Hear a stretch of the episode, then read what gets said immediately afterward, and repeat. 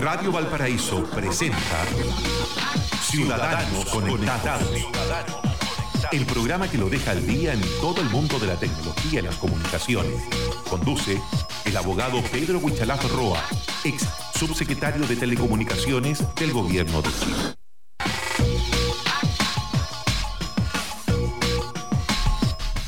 Muy buenos días, ¿cómo les va? Ciudadanos conectados en Radio Valparaíso acá, junto a Pablo Ramírez y también junto al abogado, ex subsecretario de Telecomunicaciones, Pedro Huichalaf Roa. ¿Cómo estás, Pedro? Muy buenos días. Muy buenos días, aquí como cada día lunes, muy contento y bueno, esperando comentar las noticias de la semana. Oiga, titular de la tercera de ayer, evidentemente que nos recordamos de lo que hablamos acá los lunes en Ciudadanos Conectados en Radio Valparaíso, Gobierno denuncia feroz lobby, dice la tercera de ayer. Gobierno denuncia feroz lobby de las empresas de telecomunicaciones. Subsecretaria de Telecomunicaciones, Pamela Guidi, acusa que tras el congelamiento de la banda 3,5 GHz, las firmas han ocupado todas las posibilidades de lobby formales e informales. Es un es lo que hemos hablado, el enfrentamiento, eh, algunos llaman la guerra que hay Mm. entre estas empresas y las autoridades de gobierno, Pedro Huichalaf? Sí, mira, bueno, yo creo que lo que hacemos acá en Ciudadanos Conectados siempre es estar reflexionando respecto a la noticia y, mirar un poco más allá de lo que está ocurriendo, no tan solo quedarnos con los titulares. Y esto para mí no es novedoso, es decir, este tipo de...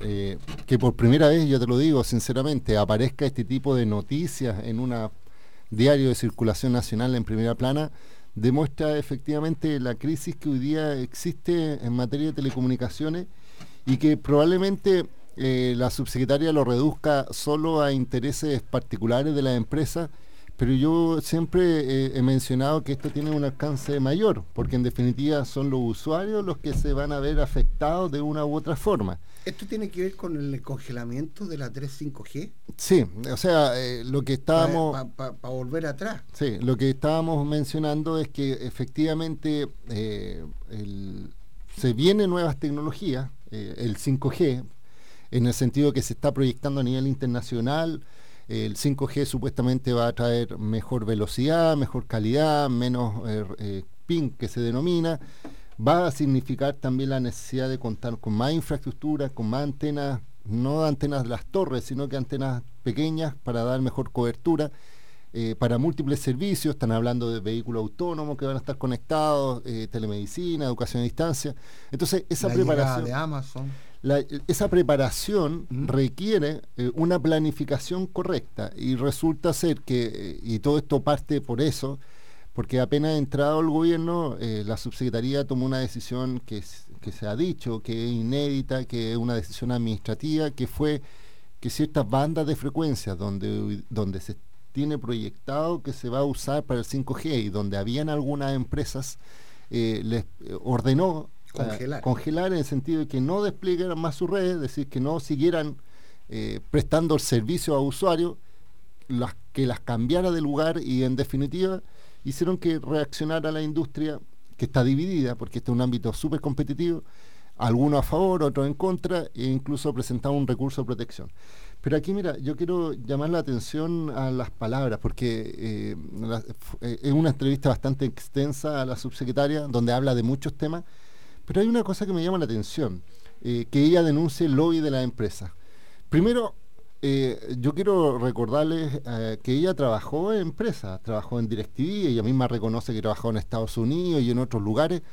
Bueno, o sea, ella sabe, habiendo estando en una empresa, que lo más natural y lógico es hacer lobby. Es hacer lobby, es decir, desconocer que las empresas de telecomunicaciones en un mercado regulado, donde tienen que hablar con el regulador, siempre van a buscar eh, su interés particular y siempre van a estar haciendo un lobby. Entonces, que, diga que hay un lobby feroz, eh, primero hay que entender por qué sucede. Es decir, insisto, el lobby siempre ha existido en todo ámbito. A todo nivel. Ah, sí.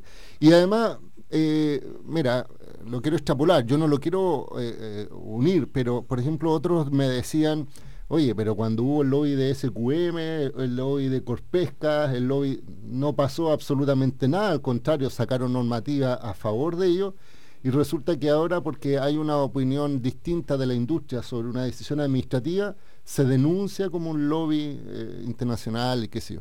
Además la subsecretaria menciona que hay muchas personas interesadas. Yo lo he dicho, eh, yo eh, no trabajo, nunca he trabajado para una empresa de telecomunicaciones, ni trabajo para una empresa de telecomunicaciones, soy un ciudadano a pie, pero yo también estoy reflexionando y también estoy en desacuerdo en la forma en que la subsecretaría eh, tomó la decisión, porque esto genera lo que está pasando en este momento, una judicialización.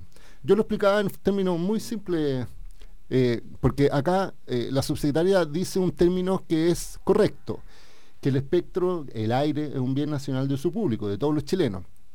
Pero lo que sucede es que se entrega parte de ese de ese aire para que un tercero lo utilice. Esto es lo mismo, por ejemplo, si nosotros quisiéramos, eh, lo decíamos. los que hacen los canales de televisión. Sí, o por ejemplo, mira, hagámoslo en el borde costero, el borde costero de todos los chilenos, mm. pero se entregan concesión a particulares para que mantenga ese, borde costero. Y hagan su fruto. Sí, entonces hay una certeza jurídica de que tú estás ahí autorizado para hacer cosas. Y pasa que si tú no lo cumples, es decir, si tú no estás cumpliendo con la concesión, hay un proceso administrativo sancionatorio que se denomina. Es decir, la subtel puede acusar por no uso del espectro y después eh, hay una parte judicial donde el ministro de Transporte actúa como, como juez y sanciona e incluso se puede ir a la Corte de Apelaciones para esto. Pero resultó que en este caso no sucedió eso. Es decir, eh, la, subsecretaria acusa de que las empresas están haciendo un uso ineficiente del espectro, pero no hay ningún proceso, ningún cargo contra las empresas. Entonces, yo creo que aquí la certeza jurídica tiene que ser para ambos lados, no tan solo para el ámbito de la empresa, sino que también del Estado de hacer cumplir la normativa y no, no con decisión administrativa. Pero yo lo decía, es lo mismo, por ejemplo, que una persona que quiere tener la concesión, yo decía, del quinto sector de Reñaca, le va a interesar ahí. ¿Por qué? Porque es más rentable, porque en definitiva tiene más visitas y no, no le va a dar lo mismo si, por ejemplo, le pasan eh, una playa de Concón. No es llegar y traspasar administraciones de una playa a otra, porque eso significa inversiones, costos, promoción, etcétera. Aquí pasó entonces que la subsecretaria llegó y dijo, mira, ustedes tienen esta concesión que fue entregada hace 15 años atrás. Estamos hablando de que esto no es reciente. Hace 15 años le entregaron ese espectro, estamos hablando de la banda 3500, y eh, tomó esa decisión. Eh, también eh, menciona de que hay un lobby feroz a todo nivel. esto a raíz también de las aclaraciones de, de Hurtado, que es el presidente de Entel, que en una carta mandada al Mercurio mencionaba que la subsecretaria está rompiendo con la institucionalidad de Chile y la certeza jurídica. Y, aquí hablando del tema de la subsecretaria a nivel de gobierno, eh, hace muy poquito Chile, eh, el 14 de agosto, en martes, creó el Ministerio de Ciencia y Tecnología y Conocimiento de la Innovación. Esto de la banda, Internet y todo lo que pasaría a ser regulado por ese ministerio o sigue por transporte y telecomunicaciones? No, mira, lo que pasa es que eh, efectivamente el Ministerio de, Ciencia, Tecnología, Conocimiento e Innovación, así se denomina el ministerio, eh, va a ser un órgano coordinador de acciones. Eh, no es que le quite atribuciones a Subtel, pero la subsecretaría va a tener que coordinarse con el ministerio para la planificación futura de acciones. Es decir, si van a haber incentivo a la innovación, si va a haber incentivo a la ciencia, si va a haber incentivo, por ejemplo, a la astronomía, y la astronomía requiere eh, transporte de esos datos astronómicos por Chile, va a tener que conversar con la subsecretaría. Entonces, lamentablemente, eh, salió el ministerio, no se ha definido aún quién es el ministro. Eh, ahí, todavía no, ahí, estamos en el aire. Sí, algunos dicen que ojalá que no tenga apellido especial, pero mira, en quien sea, va a tener que dialogar y va a llegar en un escenario. ¿Y sabe por qué se lo pregunto? Porque usted fue subsecretario de Telecomunicaciones, ¿ya? Y hace muy poquito se creó un organismo de ciberseguridad donde el antiguo ex subsecretario. subsecretario del gobierno anterior de Piñera, Jorge Aton, asume el tema. ¿Por qué no haberlo incorporado a este nuevo Ministerio de Ciencia y Tecnología y la Innovación junto al tema de telecomunicaciones? Haberle empezado a dar la primera tarea, la ciberseguridad y la banda ancha en este país?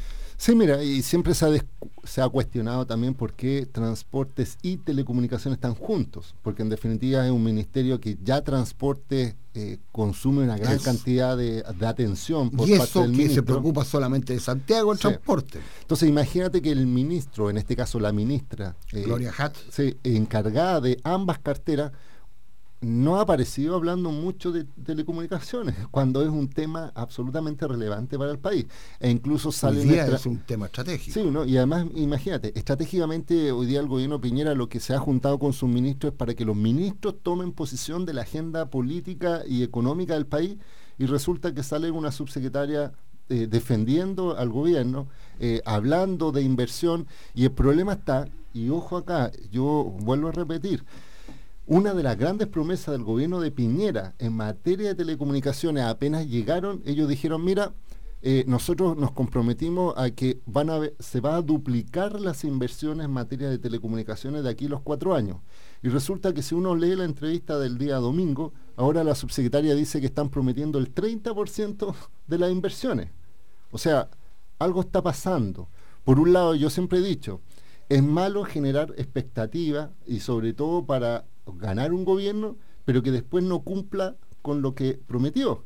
Entonces, si hay una rebaja, entre comillas, de un 20%, que no, nadie explica por qué lo está haciendo, pero desde el fondo, ¿qué está explicando su baja? Es esta judicialización, porque las empresas han dicho, como no tenemos certeza respecto a que podemos hacer inversiones, porque el día de mañana eso es lo que dice la empresa, nos pueden volver a cambiar las eh, normas del juego. Las normas del juego, o nos cambian de espectro, es decir, estamos trabajando con una banda que es esencial, porque sin una banda de telecomunicaciones las empresas no, no pueden hacer nada.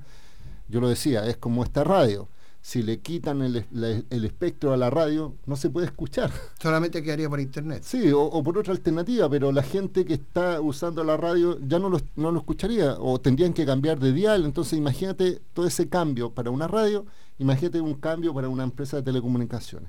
Entonces, ¿cuál, cuál es el, problema?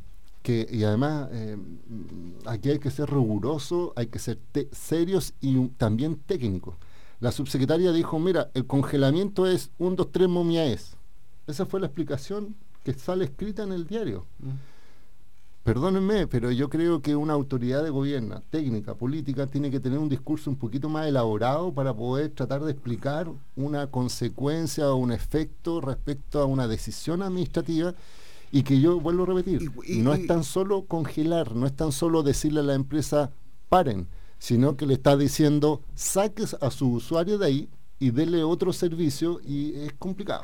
Oiga, pedir, ¿y cuál sería el efecto rebote de este congelamiento? Sí, mira, el efecto rebote principal, y que lo ha dicho la empresa y que yo también lo concuerdo eh, desde afuera, sin, sin ser parte de la empresa, es que las empresas no van a seguir invirtiendo, porque en teoría las empresas eh, se lucran en los sectores más rentables, estamos hablando de, de los barrios, no sé, más acomodados, porque son la gente que le hacen mayor uso de internet, qué sé yo, pero en las zonas de bajo ingreso, estamos hablando de zonas más semi-rurales o rurales, o por ejemplo en poblaciones eh, catalogadas, las, las poblaciones rojas, zonas rojas, donde en definitiva para ellos es más costoso eh, no van a querer invertir porque van a decir, mira, si no están cambiando la regla del juego, prefiero seguir usufructuando naturalmente de, las zonas que son más rentables y no tienen incentivos ni a seguir hacia el extremo ni ir hacia las zonas rurales. De hecho... ¿Y usted tiene conocimiento de las empresas que se vieron afectadas sí, esto? Mira, eh, lo que pasa es que eh, en la banda 3500 existían, estaba Entel, estaba Movistar, está Claro, está GTD, que es una empresa del sur. No, BTR no tenía eh, en esa, o sea, tenía intenciones también de en otro espectro. Hay una empresa más pequeña, más local. ¿Tawon, me parece? No, tampoco tenía en esa banda. Pero, ¿qué es lo que ha sucedido? Que incluso eh, es lo más curioso. Presentaron un recurso de protección en TEL y Claro, y ahora se sumó BTR contra el gobierno. Y por otro lado se sumó eh, Movistar a, favor del gobierno. Mira, y solo ojo, Conadecu intentó ingresar a ese recurso de protección y la Corte lo rechazó. Y WOM también intentó ingresar y también lo rechazó, porque no tienen eh, bandas ni participación en eso. pero la discusión de fondo, que es lo que a nosotros nos interesa, es la actitud que puede tomar una decisión administrativa, los efectos. Y déjeme decirle esta, eh, esto, eh, en general siempre se decía que las políticas de telecomunicaciones eran de mediano a largo plazo e independientes del gobierno, es decir, son políticas de Estado. Y resulta que las decisiones que está tomando ahora la subsecretaria está afectando ese, ese continuo trabajo de mediano a largo plazo y resulta ser que eso pone en duda, insisto, el desarrollo tecnológico. Eh, ahora, la subsecretaria menciona en su entrevista que las empresas siempre eh, llaman a poco así como al caos en el sentido de que esto va a afectar y resulta ser que eh, yo creo que efectivamente en cierta forma tiene razón en el sentido que las empresas siempre van a tener que tener la intención de cuidar sus negocios pero hay decisiones como esta que son de envergadura tal que no generan solo un revuelo nacional, sino que también internacional. Entonces, algo no cuadra, no cuadra con el discurso de Piñera respecto a mayor inversión en el país, no cuadra con respecto a aumentar la calidad de servicio en Chile, no cuadra porque, por ejemplo, en el gobierno anterior, cuando nos tocó a nosotros el gobierno, 1.800 localidades rurales que no tenían conectividad fueron conectadas gracias a estos concursos, pero en este año no ha existido ninguna localidad nueva que se haya conectado eh, fomentado por el gobierno. Entonces, algo está pasando. Algo está pasando y que yo lo quiero invitar a una pausa musical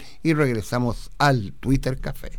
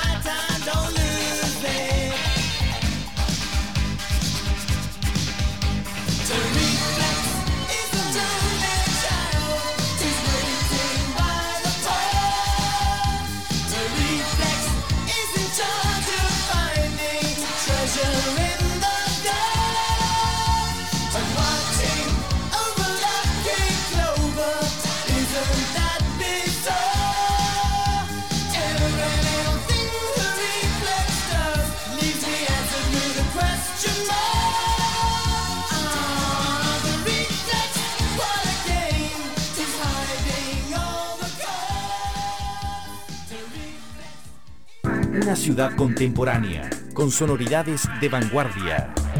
Radio Valparaíso.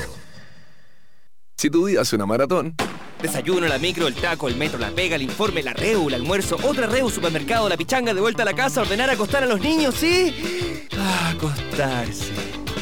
Nuevo Soprole Protein Más, un yogurt con extra proteínas para una musculatura más sana, más fuerza y más energía. Pruébalo sus sabores frutilla y natural endulzado, muy ricos y libres de sellos. Oye, ¿te hacen falta proteínas? Soprole Protein Más, fortalece tu día. Soprole, para la gente buena leche. Ey, ardillita, dientes más rápidos del oeste. Sabemos que no hay cuerito de dedo pulgar que se salve contigo. No niegues el placer que te produce pillar ese microscópico cachito de piel y cortarlo con precisión samurái. ¿Y tú? ¿Con qué vibras? Nueva bolsa prepago con minutos y gigas ilimitados desde 2.990 por tres días. Vibra libremente. WOM. Bases y condiciones en WOM.cl. Y en otras informaciones, La Roja se proclama campeón de la Copa América por primera vez en su historia. Deja de llegar tarde y súbete a la moto con Shell. Gana una de las 5 motos Yamaha y uno de los 100 premios de 100 pesos de descuento por litro por dos meses. Participa enviando una foto de tu boleta a súbete a la moto enex.cl. Todas las compras en Shell, UPA o cargas con mi copiloto te dan opciones de ganar. Bases legales en www.enex.cl slash promociones. Porque los mejores momentos empiezan en casa. No esperes más. Llegó el momento de tener casa propia con Casa Nuestra. Casa Nuestra es su alternativa en financiamiento para que adquieras tu casa o departamento nuevo o usado de hasta 2.000 unidades de fomento a través del leasing habitacional con subsidio automático garantizado y con crédito hipotecario hasta 2.500 unidades de fomento. Contacto fijo, teléfono 32 350 9690 y teléfono celular 991 380 874, calle Blanco 1215, oficina 1103, edificio Nautilus, Valparaíso. Presentamos nuestro nuevo bajativo La Machi, el licor digestivo del Valle del Marga Marga. Llevamos a su mesa todo el sabor del valle en un exquisito y dulce licor de hierbas, elaborado en base a antiguas recetas de la medicina natural, utilizando hierbas tradicionales de la quinta región para extraer su aroma, sabor y habilidades curativas. Licores JL es la línea premium de licores Traverso, una marca de la quinta región. TPS, el terminal de contenedores de Valparaíso, te invita a vivir el desafío de conquistar el puerto el domingo 9 de septiembre en la Plaza Sotomayor. Inscríbete ahora en www.mediamaratontps.cl y participa en la corrida más emocionante de la quinta región en las distancias 21K, 10K y un circuito infantil. TPS, somos deporte, somos Valparaíso, financiado con donaciones Ley del Deporte, Instituto Nacional de Deportes, Ministerio del Deporte. En Codelco Ventanas estamos felices de entregarles una excelente noticia, pues en el año 2017 se registró la más baja cifra de emisiones al ambiente en la historia de esta división, disminuyendo en los últimos siete años en promedio un 52% del total de nuestras emisiones. Esto se logró gracias a los más grandes proyectos ambientales que empresa alguna haya construido en la región con una inversión de 159 millones de dólares, porque en Codelco Ventanas juntos vamos construyendo un mejor futuro. En Clínica Red Salud Valparaíso, porque estamos más cerca cuando más nos necesitas. Te ofrecemos hasta el 31 de agosto copago cero en consulta médica de urgencia por venta a través del sistema IMED. Solo pacientes y SAPRE. Atención de urgencia por calle Yungay 2367, entre Avenida Francia y calle San Ignacio, frente a Metro Estación Francia. Para mayor información y condiciones, visita la página web www.clinicavalparaíso.cl. Clínica Red Salud Valparaíso. Mejor salud para Chile. Si comprar en verde es bueno, comprar en blanco es mucho mejor. Autorepuestos MB, muy bueno, muy barato.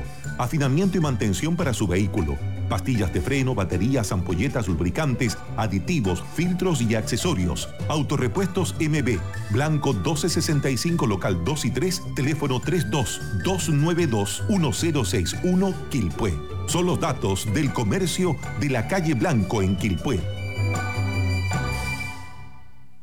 Son las 11 de la mañana con 30 minutos. El poder de los que saben escuchar. La banda sonora para tu imaginación. Radio Valparaíso está presentando Ciudadanos Conectados. Conduce el abogado Pedro Huichalaf Roa, ex subsecretario de Telecomunicaciones del Gobierno de Chile.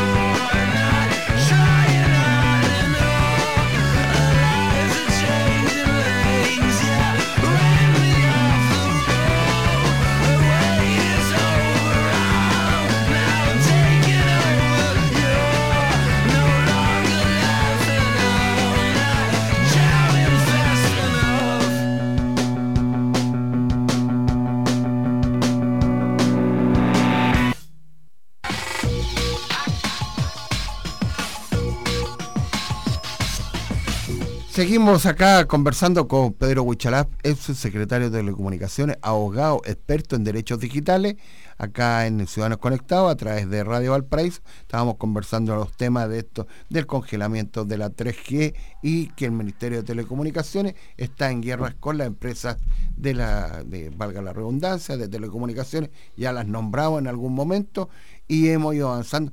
Oiga, dejamos traslucir que se creó una sección de con esto todo lo que ha sucedido en el país con los ataques cibernéticos, un departamento que se llama ciberseguridad por el ministro de telecomunicaciones Jorge Aton.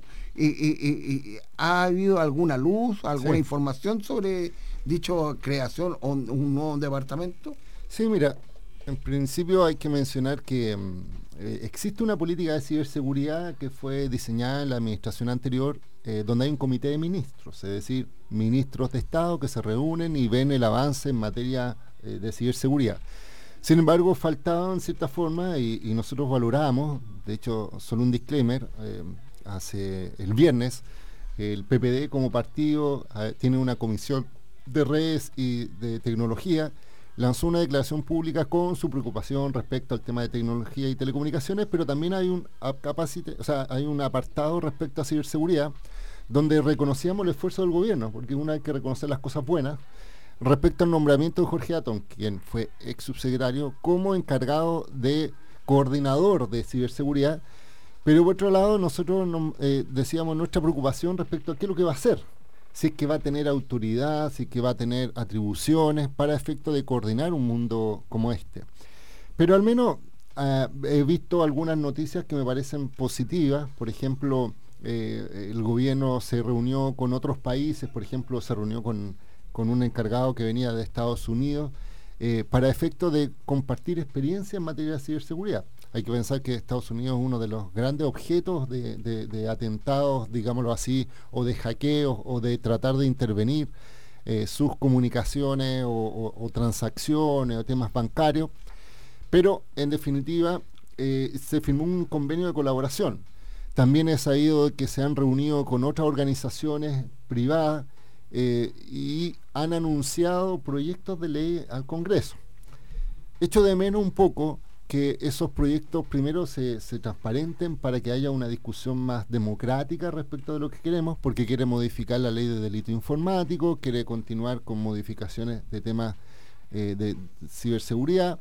De hecho, quieren crear también una institucionalidad que son como unos centros o no de comunicación. A los nodos. Sí, en el sentido de que, por ejemplo, cada vez que hay un ataque informático, que se informe este nodo y este nodo reparta la información rápidamente para que haya un sistema de prevención. Mostraban, por ejemplo, el caso de España.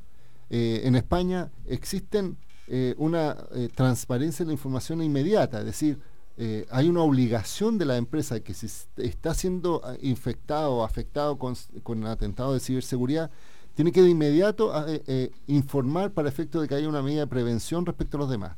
Acá en Chile, yo decía, hay empresas que son atacadas y por un tema reputacional no quieren avisar para efecto de no aparecer como vulnerables. Esto de lo un problema. vulnerable, siguiendo en el tema de los ciberataques, Mm. ¿qué tan de cierto que se habla que la banca está sumamente vulnerable porque tiene el equipamiento de soporte o software ya o computacional obsoleto? Sí, mira, mira, quiero dar un dato. Hace muy poco la FBI eh, dio un comunicado público mundial diciendo de que se estaban preparando hackers para vulnerar cajeros automáticos. Porque los cajeros automáticos tienen un sistema operativo y por tanto se estaban descubriendo algunas técnicas para hacer que, eh, por ejemplo, los cajeros tienen un límite para sacar eh, dinero diario y estaban con una vulneración para poder sacar eh, sin límite de dinero. ¿Cuál es el punto? Que en Chile los cajeros automáticos usan un sistema operativo Windows XP. Es el actual sistema que están en los cajeros. Pero eso está obsoleto hace Es que es el buen tema, mira, el, rato. el Windows XP eh, fue lanzado oficialmente el año 2001. Imagínate, ese es el año del sistema operativo y el soporte del Windows XP, porque después del Windows XP apareció el Windows Vista, después el Windows 7, hoy día tenemos Windows 10, es decir, estamos Pero hablando... al XP Microsoft no le dejó, le, le- Sí, le termi- terminó el soporte respecto a los usuarios normales, pero respecto a los bancos, en teoría, hay una eh, especial dedicación de soporte que ya va a terminar. Entonces, uno de los grandes cuestionamientos, yo te lo menciono, el Banco de Chile, por ejemplo, y Santander ya estaban anunciando la actualización del Windows XP al Windows 7, que es una versión que también lleva más de 10 años. Pero el Banco Estado dijo, no tenemos planificado hacer ninguna actualización de los cajeros. Entonces, ¿qué es lo que sucede en definitiva?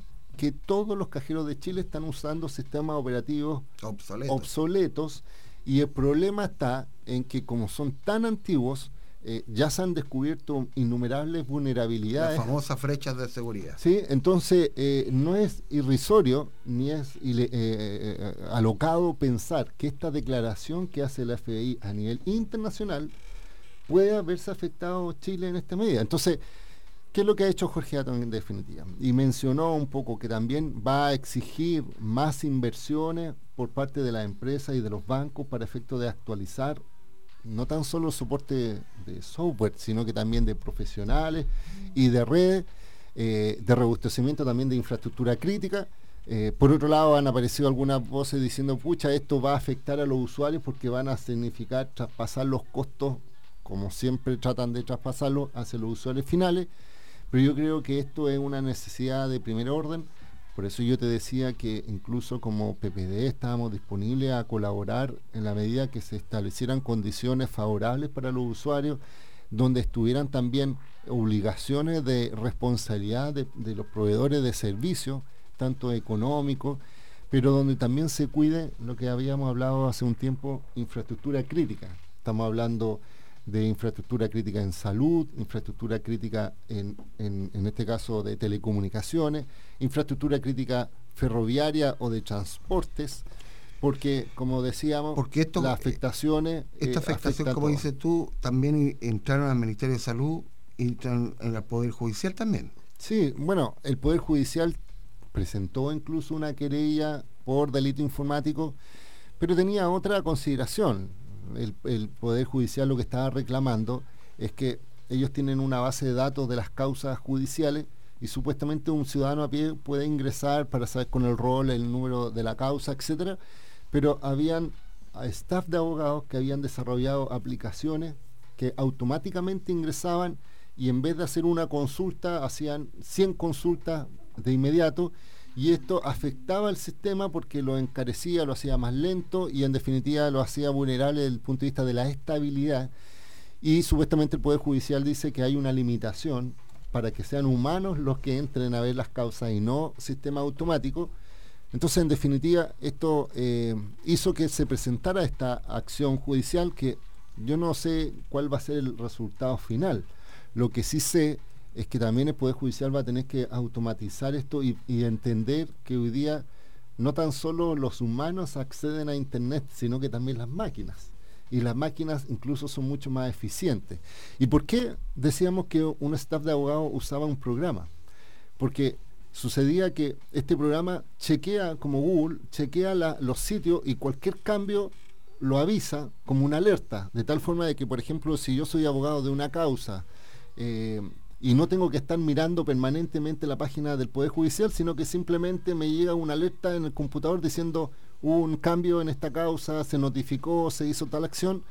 Entonces, esto está afectando, insisto, la planificación, eh, los hábitos de acceso.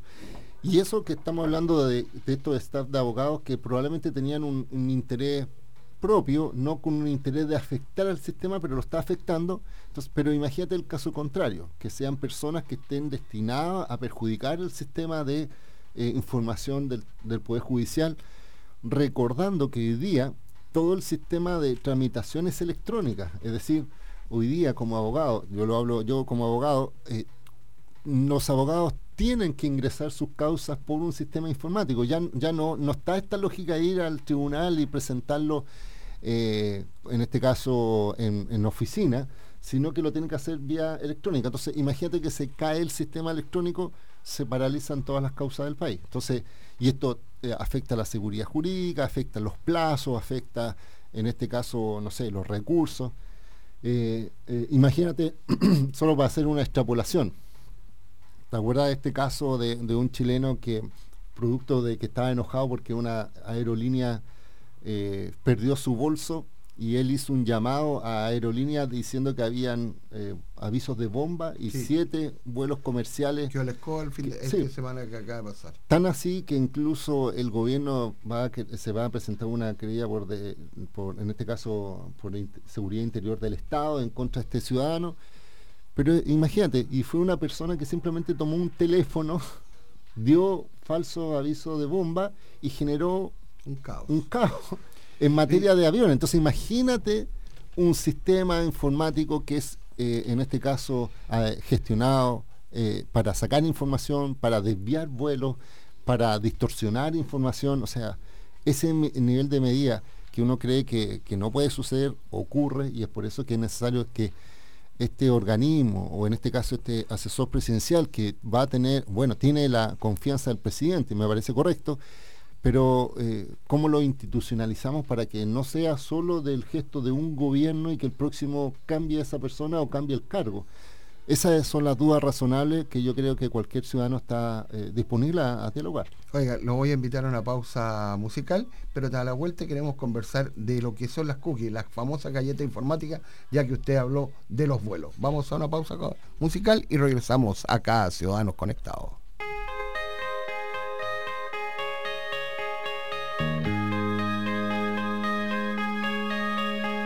The world is collapsing I turned up the radio, I can't hear it. When I got to the house and I called you out, I could tell she had been crying, crying. It's that same, same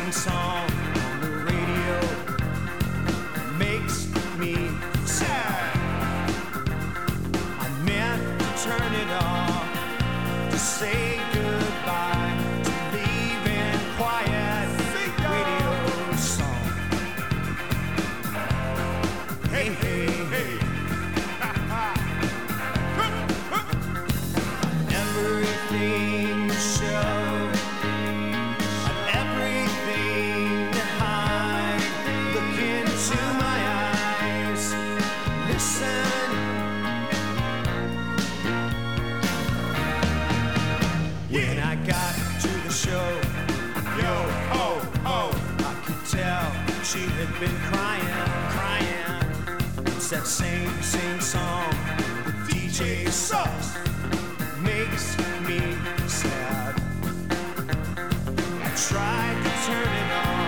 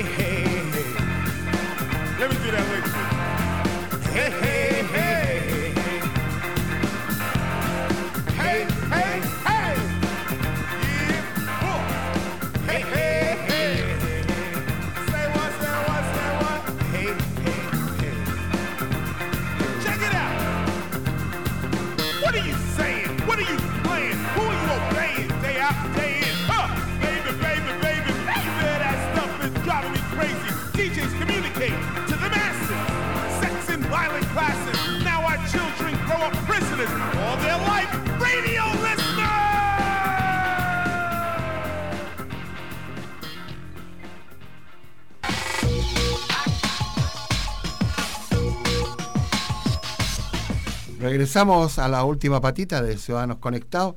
Eh, dejamos lanzada la pregunta al abogado experto en derechos digitales, Pedro Huichalaf Roa, el tema de las cookies. las galletas informáticas que hace subir los valores de precio y, en, este preámbulo nosotros estábamos contando entre nosotros tip ya de que eh, recomendaciones que a la gente indicarle que hay veces que usted cotice los valores en dólares, pero comprando los pasajes a través de otras naciones, no directamente en Chile. Pedro, ¿qué nos puede contar? Porque de- está como noticia en estos momentos, ya dice, eh, tecnología, ¿pueden las cookies del computador encarecer tu viaje? ¿Ha Sí. llegado el momento de salir de vacaciones? Sí, mira, para decirlo en palabras simples, las cookies son una herramienta que, eh, que los que diseñan la página web eh, colocan eh, de tal forma que cuando uno ve una página web se almacena temporalmente en el computador este, este un archivo de texto chiquitito, pero que le da información al que mantiene las- el sitio web. Es decir, uno accede y esta cookie determina, por ejemplo, Entrega que la dirección IP. no, eso es lo básico. Por ejemplo, eh, primero determina que tú entraste, determina desde qué IP entraste y también... ¿Cuánto tiempo? Sí, y también hay cookies que gestionan qué es lo que visitaste, qué es lo que miraste y qué es lo que hiciste. Y el argumento que usan es como para personalizar tu visita, de tal forma de que la próxima vez que tú visitas la página, como ya tienen un registro de que tú ya asististe, te sale más o menos eh, una continuación de servicios que tú hayas eh, tenido. Por ejemplo, Amazon. Eh, Amazon, típico que si uno revisa algunas ofertas y empieza a chequear qué cosas hay y después se va y cuando vuelve, mágicamente la página te dice, usted le gusta estas cosas o estuvo cotizando esta otra y le ofrecemos esta otra. Eh, entonces, ese tipo de información afecta en cierta forma la privacidad. Es tan así que la Comunidad Europea recientemente sacó, eh, la Comunidad Europea sacó una directiva de protección de datos personales y obliga a las empresas de, eh, que ofrecen servicios para la Comunidad Europea a que informen que están usando cookie y para qué lo usan. De tal forma que no es extraño que para una persona que ve alguna página española, por ejemplo, si uno se, ve, se mete a un diario español o se mete a una empresa eh, que el diario tenga- La Vanguardia usa ese Sí. tipo de cosas y los aparece, aparece un eh, informativo donde dice estamos usando las cookies que sé yo. Ahora, ¿cómo lo trasladamos esto al tema de los pasajes de avión? que es una cosa bien especial. Resulta que era la aerolínea eh, siempre tienen ofertas comerciales de pasaje Por temporada. por temporada, por tiempo limitado, etc. Resulta ser que se ha descubierto que hay técnicas para que eh, los que van a ver una oferta pero que no la compran y después vuelven al, al tiempo después a revisar la misma oferta, sucede que les cambian los valores aumentándolos. Es decir, ah, si antes te decía que un, un vuelo a Mendoza costaba salía 500. 500, resulta que si después cierra la página y vuelve a ingresar, ahora le dice vale 510. Entonces uno en la lógica uno dice, bueno, porque pasó un tiempo, qué sé yo, pero no, es porque estos sistemas visibilizan de que tú ya fuiste cotizante, entonces como que perdiste tu oportunidad y te va a encarecer. Eh, y esto no es eh, novedoso, esto es una técnica de marketing que utilizan, eh, una forma también de subir un poco los precios. Entonces eh, sucede eso, sucede que incluso si uno va a la página de la competencia, eh, las cookies chequean de dónde vienes. Entonces, si tú vienes de LAN, a lo mejor puede que hagan una oferta especial o en definitiva igual los precios a los de LAN para efectos Y es de lo mismo que yo comentaba, que mu- muchas veces conviene cotizar eh, haciéndote aparecer como que estás en Estados Unidos, ya y después cotizas a la- a- abriendo otra página, cotizando acá en Chile, la misma línea aérea, y te vas a dar cuenta, el valor en dólares al valor peso va a haber un diferencial. Sí, eso es lo que yo comentaba, que hay gente que me decía, mira, si yo me meto a la TAM, eh, eh, sale la versión chilena y salen los precios en Chile y todo en, en español, porque en definitiva eh, la cookie de- identifica que tú estás en Chile y por tanto tu lenguaje natural es el español y que el signo de, de peso es el peso chileno y no Es otra, tu moneda. es otra moneda. Pero en la parte alta, en la parte de arriba, te dice, eh, si nos visitas desde otro país, haz clic aquí. Entonces, si uno elige, por ejemplo, no, estoy desde Estados Unidos cotizando, va a aparecer todo en inglés, con dólares, etcétera. Pero hay gente que ha hecho eh, el- la misma búsqueda de pasajes desde el sitio chileno y desde el sitio inglés y, han visto diferencias de precios, porque, por ejemplo, eh, si viaja, insisto, si vuela a Mendoza, sale, no sé, eh, 100 mil pesos chilenos, pero si visitas la página en inglés, te salen dólares que si tú haces la conversión puede que salga 70 mil pesos chilenos, o que salga más, es decir, 120 mil. Entonces, por eso, una de las recomendaciones también es de repente chequear eh, eh, de distintos sitios. Pero la otra recomendación, para evitar esto de las cookies, es que en los navegadores hoy día, todos, estamos hablando de Firefox, Chrome, eh, Chrome etcétera, cuando uno abre una nueva pestaña, una nueva sesión, eh, mantiene las cookies, pero tiene una función adicional que yo invito a que lo revisen, que dicen pestaña o navegación incógnita. La navegación incógnita permite que dentro del computador abra una nueva sesión sin almacenar cookies y sin dejar huella. Y sin dejar huella y de tal forma de que yo mi recomendación es que cuando hagan estas cotizaciones de vuelo eh, accedan desde la parte incógnita para evitar que haya una desviación de información en base a las cookies. Así es. Gracias Pedro por este datito muy importante para la gente que ya se está acercando al verano y empieza a cotizar con anticipación el tema de las cookies, estas galletas digitales. Ciudadanos conectados, llega hasta aquí. Pedro, nos vemos el próximo lunes. Bueno, yo creo que eso es lo que iban a comentar. A lo mejor el próximo lunes voy a estar viajando a Colombia, ¿Ya? porque voy a, a- me invitaron a unos encuentros universitarios, entonces Ah, yo creo lo- que lo manda grabado como otras veces. ¿Ah? Pero, pero nos pueden encontrar en, en Twitter, arroba Wichalaf, en Facebook, Pedro Wichalaf, y en eh, mi página web, wichalaf.cl. Ya viene eh, Noticias a la hora, frecuencia informativa a la hora, a las 12. Después viene Telmo Aguilar con Dimensión Latinoamericana a las 13 horas con todas las noticias de la región, del país y del mundo con frecuencia informativa. A las 14 horas Somos Deportivos con Eduardo Poblete y todo lo que está pasando con el fútbol nacional, Wander y Everton. Estimados amigos, con Ciudadanos Conectados, así como lo acaba de anunciar Pedro Huichalaf, próximo sábado va a ir online. Chao, chao, nos vemos. Radio Valparaíso presentó Ciudadanos, Conectados, el programa que lo deja al día en todo el mundo de la tecnología y las comunicaciones. Conduce el abogado Pedro Huichalaf Roa, ex subsecretario de Telecomunicaciones del Gobierno de Chile.